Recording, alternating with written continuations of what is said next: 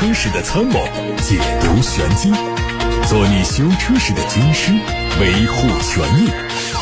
做你开车时的朋友，分享乐趣。调频九二七，傍晚六点半，董涛说车，只和车友在一起。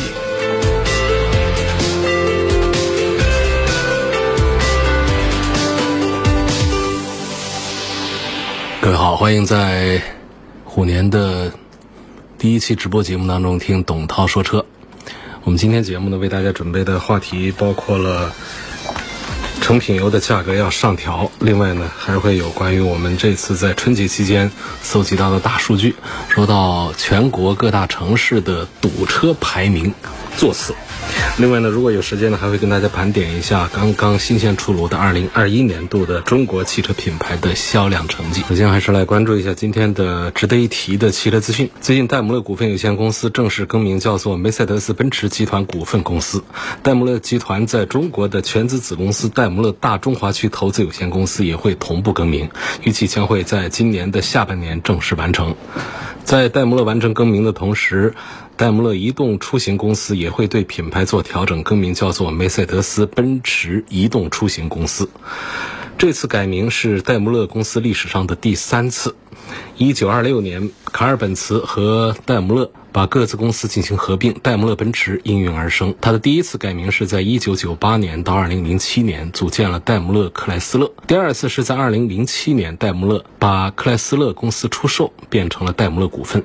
去年十二月，戴姆勒卡车。公司从戴姆勒剥离出来，成为一家独立公司，在法兰克福证券交易所上市。这次更名代表着集团将重新聚焦于汽车业务，目光锁定在梅赛德斯奔驰、梅赛德斯 AMG、梅赛德斯迈巴赫和梅赛德斯 EQ 以及厢式货车的未来发展方面。最近，宝马汽车正式确认了 i3 的生命周期即将结束，该车将在今年的七月份正式停产。在宝马 i3 停产之后，它的诞生地莱比锡工厂将会计划生产下一代的 Mini。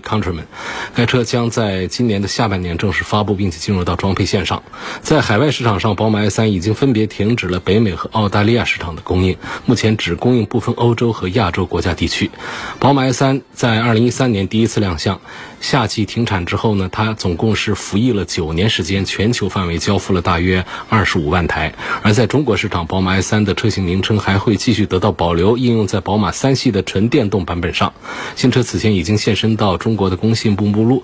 它是基于中期改款之后的宝马三系打造的纯电动版本，将会由华晨宝马进行国产。根据工信部的消息，新车将会搭载最大功率为两百五十千瓦的电机，NEDC 工况的综合续航里程是五百二十六公里。并且配备有空气悬挂。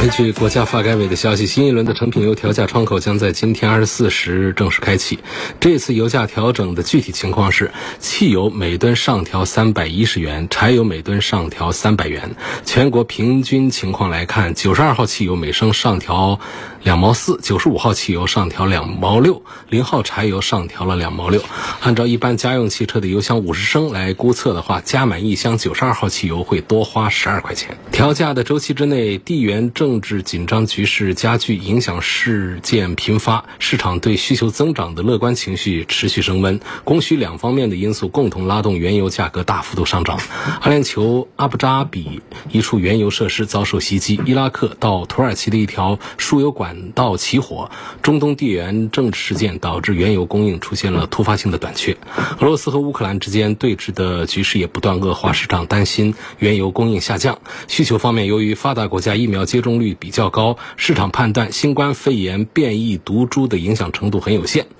而有一份报告还认为新的。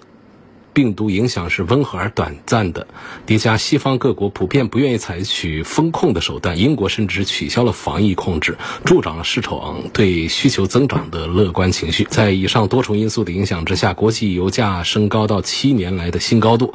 伦敦的价格窗口是突破了九十美元的关口。平均来看，这一轮的调价周期。伦敦、纽约的油价分别比上一调价周期上涨百分之七点七三和百分之八点一六。国家发改委价格监测中心预计，短期内油价仍然是可能持续高位，而增产始终是没有达到预期的目标。在全球原油低库存水平的情况下，油市对地缘政治紧张局势带来的突发性供给短缺应对能力非常有限，油价仍然会获得风险溢价。同时，仍然需要关注美国等原油主要消费国应对油价上涨可能会采取的各种措施，比如说加息和美元升值对油价的压力。在海外二手车市场上，梅赛德斯奔驰 C6 AMG，也就是 W204 的车源并不少见，并且价格一直是比较稳定。不过，如果这辆车的前车主是车王舒马赫，那么它的成交价可能就会非常惊人。之前一家国际拍卖行上架了一辆黑色的梅赛德斯奔驰 C63 AMG，这辆车是2010年1月七届 F1 世界冠军舒马赫复出加盟梅赛德斯 GP 车队的时候，奔驰公司官方送给他的见面礼。这辆2010款的 C63 AMG 光选装配置就超过了两万欧元。在2010年7月28号之前，舒马赫拥有它，然后这辆车被卖给了第二位车主，一位瑞士的绅士。他一直用到了2015年，又经历两次转手之后，这个车最近做了拍卖。15万二千公里的行驶里程说明这辆车并不是总被停在车库里。拍卖资料上还显示，这辆车的原厂部件一直都得得到精心的维护，车辆的状态是非常好。上一任车主是在2018年买下它的，他为车辆更换了四条新胎，并且在当地的梅赛德斯奔驰 4S 店做了全面的养护。W204 这一代的奔驰 C 级在2007年到2015年期间生产，C63 是它最强大的版本，动力系统搭载的是一台6.2升的 V8 发动机，它能产生450匹的马力，传动系统用的是七速的变速器。至于价格方面呢，拍卖行预计这个数字会在五万欧元到十十万欧元之间，相信舒马赫的全球粉丝都不想错过这个机会。之前我们从国内社交平台上获取到了一张红旗全新 MPV 低伪装路试照片。整车沿用了红旗最新的家族式设计风格，让车辆的辨识度和时尚感都有所提升。在外观方面，它采用了当下红旗品牌最新的家族风格，大尺寸的格栅内部是直瀑式的造型，看上去非常大气。当然是得益于 MPV 的车身尺寸和线条，让这个前脸造型更加协调。同时呢，这次曝光的低伪装照片可以看到侧面腰线非常复杂，预计拥有丰富的光影视觉效果。另外，这个车的侧面呈现出前高后低的走势，车顶和尾窗。的衔接过渡非常的流畅自然，看上去很协调。而双侧滑门的采用也是非常方便车内乘客的上下。在尾部方面，它采用的是贯穿式尾灯组，并且在尾灯的下沿加入了镀铬装饰条做装点，并做了它的视觉层次感的提升。内饰方面也配上了悬浮式的大尺寸的中控屏、三辐式的多功能方向盘，整体看上去都非常的时尚。同时，我们还可以看到这款车的第二排座椅配备了可升降的脚踏板，预计能够得到不错的驾乘舒适度。今天节目啊，跟大家先讨论一个堵车的话题。因为在春节期间呢，很多人会出行，出行呢在路上多多少少会遇到一些拥堵的情况。所以说，现在呢，我们有一份数据是百度地图发布的2021年度的中国城市通勤高峰拥堵榜单，揭晓了答案。我们一起看一看榜单上的排名。排名的依据是什么呢？这个百度地图啊，它是根据通勤高峰拥堵指数来排的。这个指数的意思就是工作日早晚高峰时段实际行程时间和畅通行程时间之间的比值。比方说，早高峰是七点到九点，晚高峰就是我们这个时间，下午的五点到七点。就是举个例子，如果你在完全不堵车的时候，从家里到单位需要半个小时，而早晚高峰就需要一个小时，那么你的通勤高峰的拥堵指数就是二。另外呢，这个榜单当中呢，分析指标所反映的评价范围是城市的主城区，各城市主城区的范围是根据政府的公开数据、百度地图的地理数据、人口热力数据等综合分析确定的。好，说完了这些铺垫之后呢，我们来看一下榜单。那榜单上显示说，二零二一年中国堵城排行榜 TOP 十依次是北京、重庆、长春、贵阳、上海、广州、武汉、哈尔滨、昆明、西安。从这个榜单上看到了，武汉呢排在是第七的位置，这个位置应该说还算不错，不是最堵的。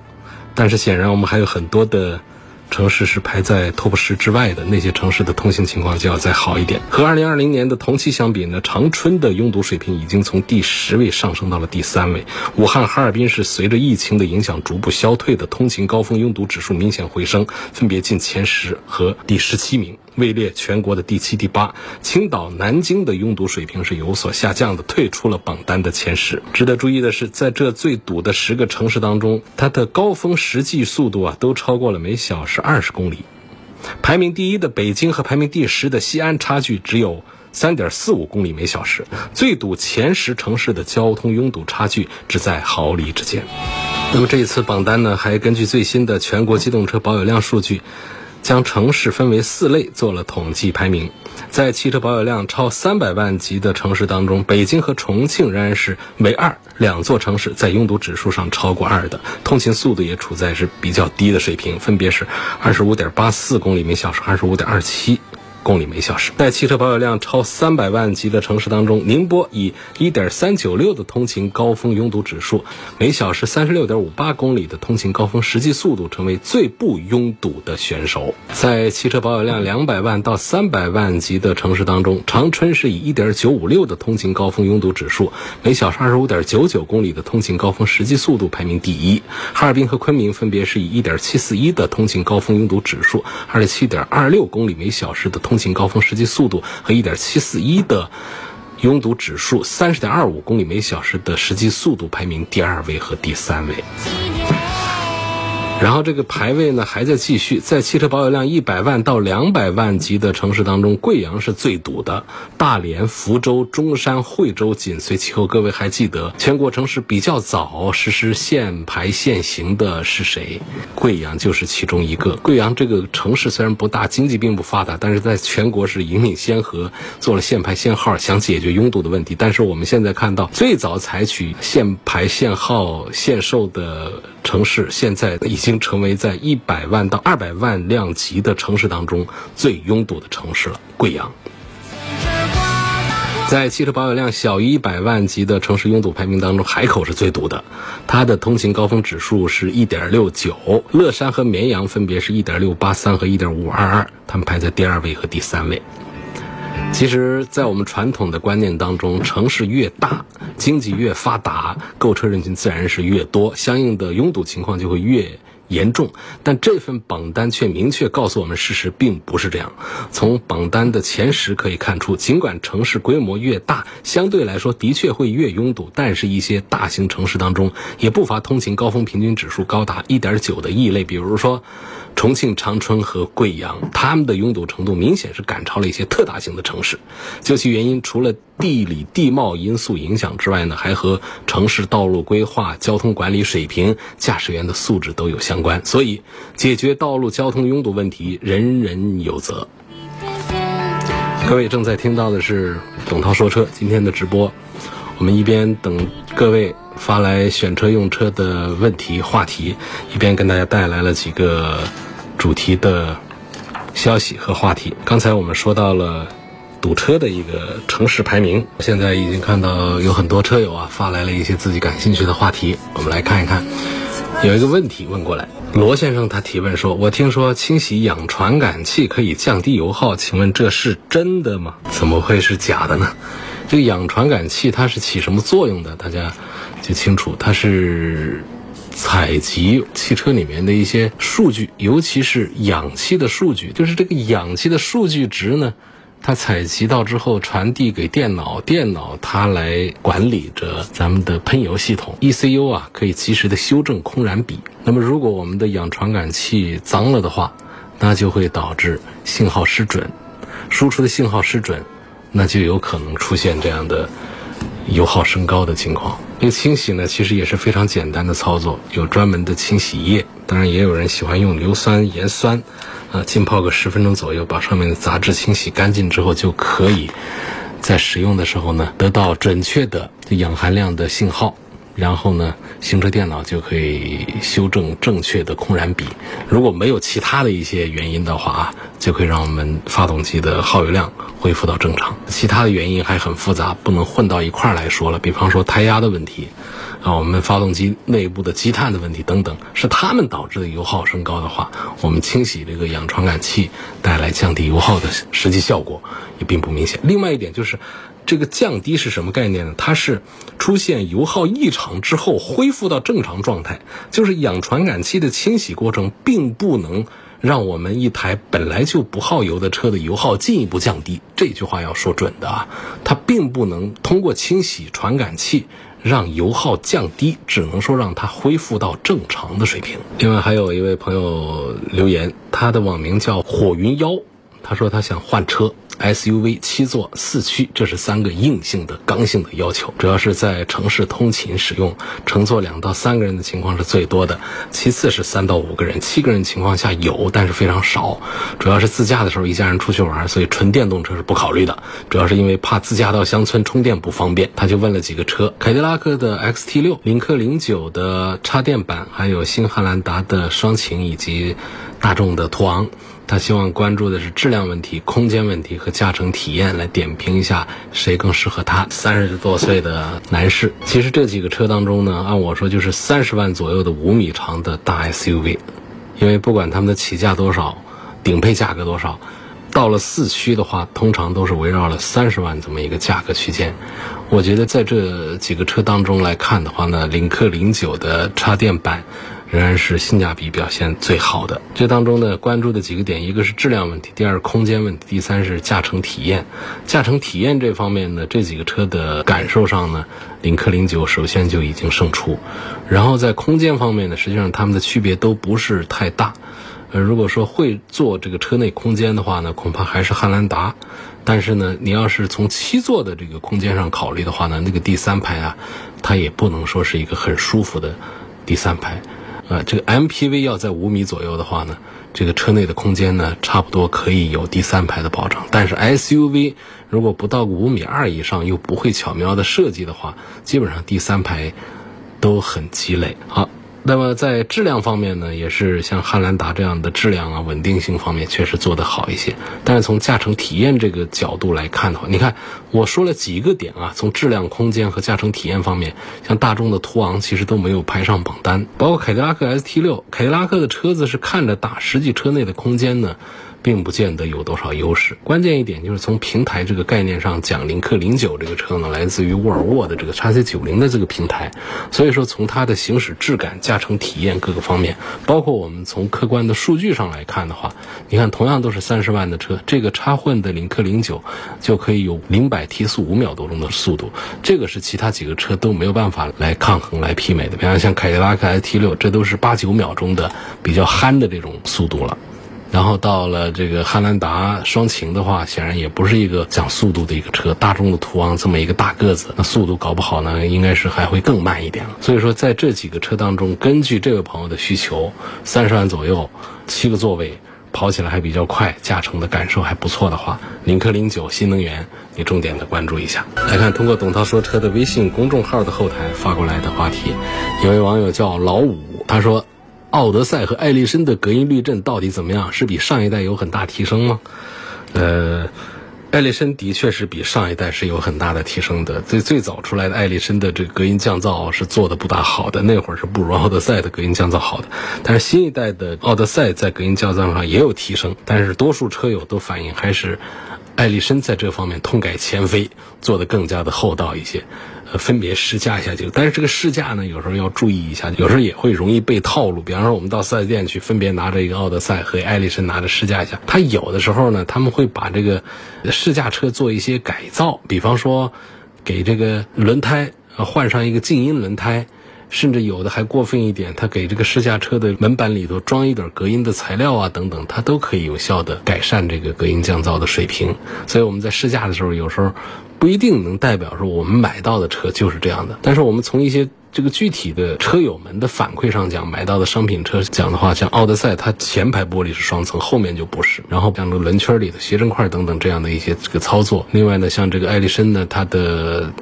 前后的玻璃都是用的双层的，这样的一些硬的指标来看，还有我们车友们的一些反馈来讲的话呢，新一代的艾力绅在车辆内部的隔音降噪的水平上还是更下功夫一些，做得更好一些的。今天节目的最后时段呢，我们还会跟大家盘点一下二零二一年度的中国汽车品牌成绩。什么叫中国品牌呢？过去我们叫自主品牌，就是没有跟谁家合资的，就是我们中国企业。创造的汽车品牌，我们会盘点一下二零二一年度的中国汽车品牌的成绩。这个成绩当然是非常的优质的啊，很优秀的一份成绩单，而且还有一些关键数字要跟大家提前分享一下。就是这二零二一年呢，咱们中国品牌的汽车销量大涨了百分之二十六点五，然后在全国的。汽车市场上的份额占到了将近四成，很难想象，都不敢相信了。我们的中国品牌的总销量，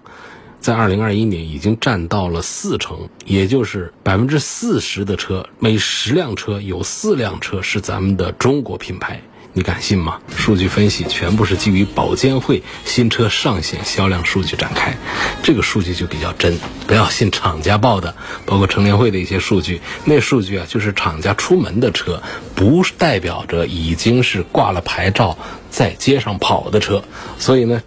这个保监会的数据就是上了保险的、上了牌照的车，这个数据相对讲是比较准确的。二零二一年国内新车销量是两千一百三十四万辆，结束了五连跌，已经跌过去五年了，连续五年都是跌的啊，同比增长了百分之六点三三。中国品牌的新车实现销量八百四十六万辆，在连续四年下跌的情况下呢，逆风翻盘了，同比大涨了百分之二十六点五，而且市场份额达到了百分之三十九点六六，就比较好记，就是达到了四成嘛。这取得了历史上的最好成绩。在这之前，中国品牌汽车的市场份额在2016年是第一次突破百分之三十，那之后就一直徘徊在百分之三十三左右。SUV 仍然是中国品牌车的优势品类，全年销售了将近五百万辆，占到中国品牌新车的百分之五十四，在整个 SUV 市场的占比也是高达百分之四十六，是日系 SUV 和德系 SUV 的两倍还多。轿车年销量是两百九十二万辆。在整个轿车市场的占比是百分之二十九，略低于德系轿车，略高于日系轿车。那中国品牌是怎样做到逆风翻盘的呢？答案就是新能源汽车消费的持续扩张。二零二一年，中国品牌燃油车的月销量一直是在五十万辆以下，但是新能源汽车却是持续增长，尤其是纯电动车。二零二一年，中国品牌纯电动乘用车的销量数据是一百九十二万辆，占到国内纯电动车总量的百分之八十。插电式混动全年销售了三十八点九万辆，占到相应市场的百分之七十一。国内新能源汽车的主场地位，中国品牌已经坐实坐牢。新能源汽车销量的持续增长，改变了中国品牌汽车的产品格局。二零二一年全年纯电动车的销量占比达到百分之二十二点七，从六月份开始突破百分之二十，之后是一路高歌增长，到年底就达到了百分之三十还多。全年中国品牌乘用车的新能源化率。达到了百分之二十七点三，这是一个非常高的比例。市场的活跃激发了预测机构的乐观。乘联会把二零二二年的新能源乘用车的销量预期设定在五百五十万辆，在二零二一年的基础上再翻上一番呢。我们来看看最受瞩目的品牌排行榜吧，列出了中国品牌年度 TOP 二十排行榜，这些品牌的年销量基本都在十万辆以上。按照市场规模，大致分三个梯队。第一个梯队是年销售达到七十万辆以上的五个头部品牌，它们依次是吉利、长安、五菱、哈弗和比亚迪。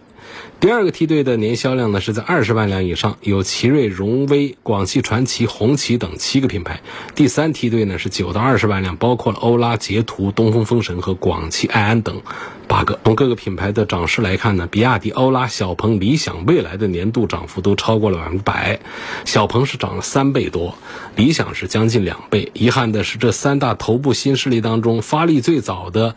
最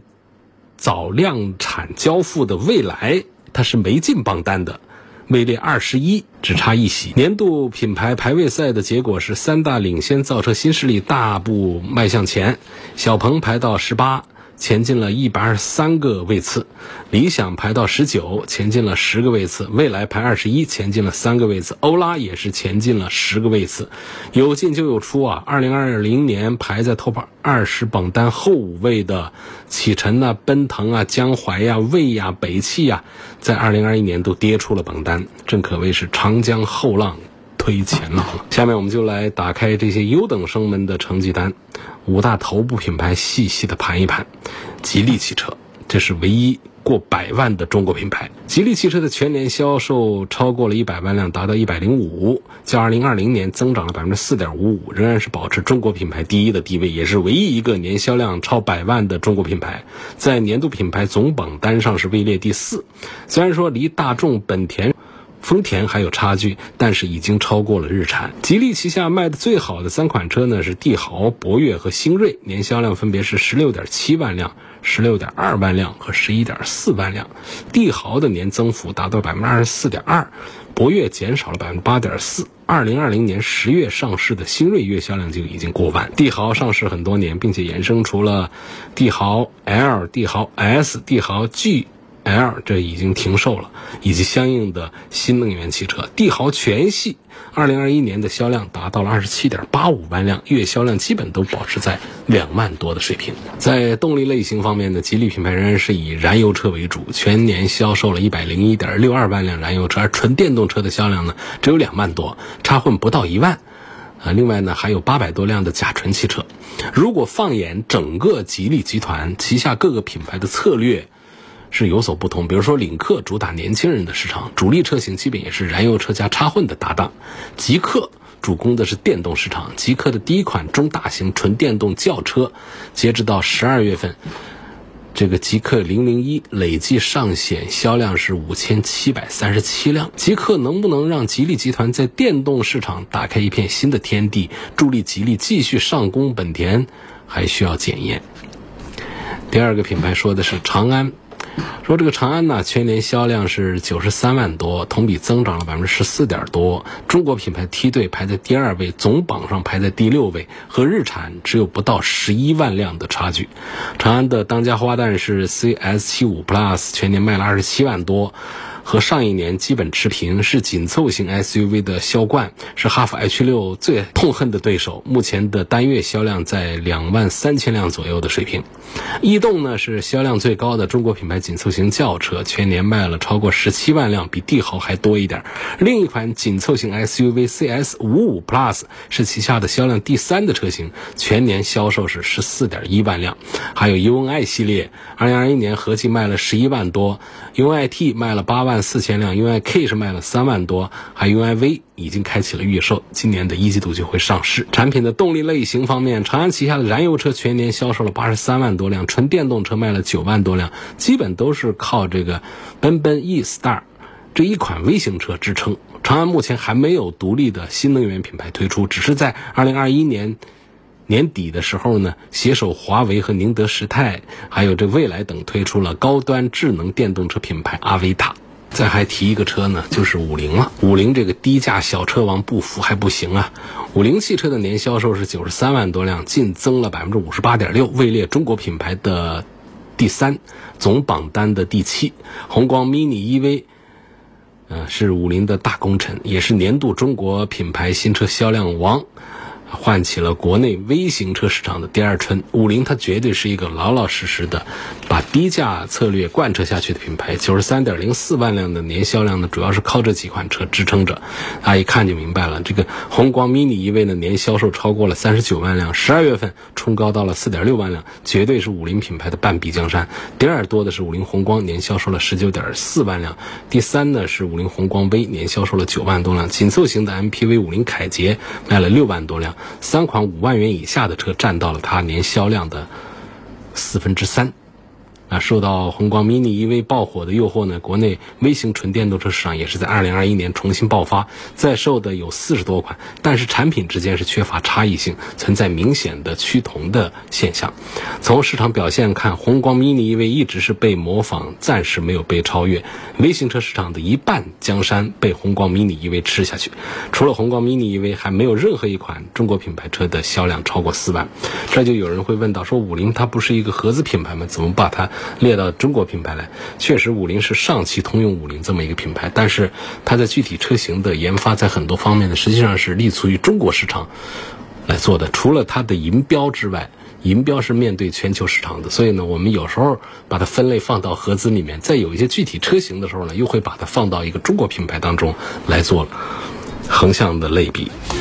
最后还有一个品牌就是哈弗，哈弗这是地道的中国品牌，这没有任何的争议的。呃，哈弗二零二一年卖了七十三万多辆，较上一年度小幅上涨了百分之二点三四，整体是落后于车市的，在榜单上的排位下滑一席，从上年第三掉到第四。哈弗也是头部中国品牌中年度增速最低的一个。考虑到哈弗二零二一年新推了一系列动物系命名的新车，这个增速显然是。更显得含金量不足。哈弗 H 六还是它的主力担当，全年卖了三十五万多，增长了百分之三点四，几乎占到了全品牌年销量的一半。M 六卖了十四万多，下滑了百分之六。哈弗大狗全年卖了超过十万，成为支撑哈弗品牌的三足之一，月销量已经破万，是哈弗动物园系列里出道最早的，也是目前卖的最好的。一款车，应该说肩负着品牌向上、品质向上、潮质向上的重任，并且试图打破 H 六的既有认知的哈弗神兽，是哈弗旗下最不像 H 六的车型。开卖不久啊，十二月份实现了五千六百多辆的销售成绩。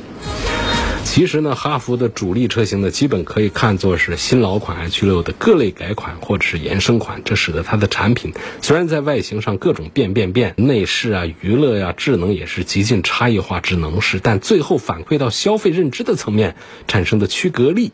却非常小。长城在拼命生孩子之后，需要认真的考虑一下如何养孩子了。作为长城汽车的主力品牌，哈弗它。并没有在新能源的领域采取行动，长城也将纯电动布局于欧拉和机甲龙，把插混布局在魏。欧拉的年度表现也是给长城交了一份优异的成绩单。而面对哈弗品牌增长的乏力，长城可能真的要考虑一下让新能源来救救场了。